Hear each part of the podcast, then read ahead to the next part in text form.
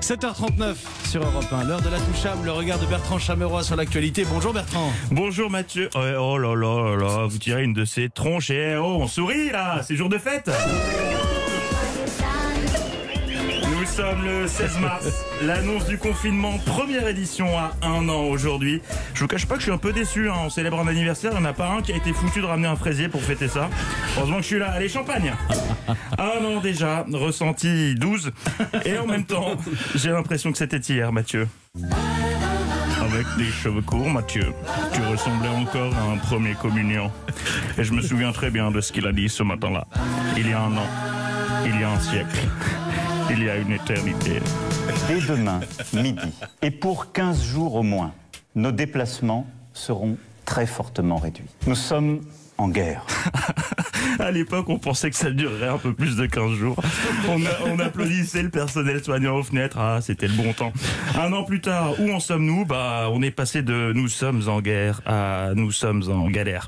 Nous vivons notre 52e semaine décisive. D'affilée.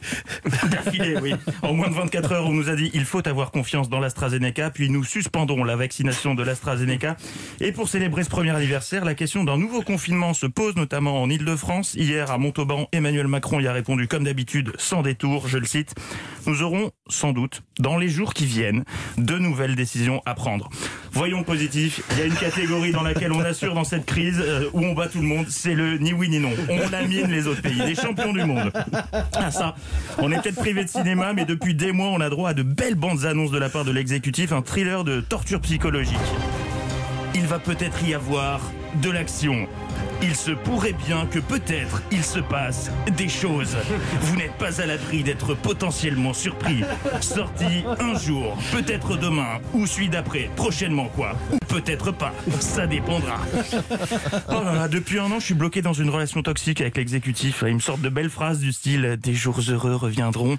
Puis il me laisse dans le vent pendant des jours. Alors je m'inquiète, moi je comprends pas. Je me dis qu'ils s'en foutent de nos cris de détresse. Puis ils reviennent me dire « je nous laisse une dernière chance ». C'est compliqué, mais je sais où on va, t'inquiète. Ah, c'est pas toi, c'est moi, mais c'est encore un peu tôt. Ou trop tard, je sais plus. Alors j'essaie de prendre du recul, de la distance, mais c'est plus fort que moi. Je replonge à chaque fois. Dès qu'il m'appelle à 20h ou le jeudi à 18h, je regarde, je réponds. Ça s'appelle de la perversion narcissique. J'ai lu ça dans Biba. Bref, bon anniversaire le confinement. Allez, pour fêter ça, ça me fait plaisir. Ce midi, je vous invite tous au restaurant.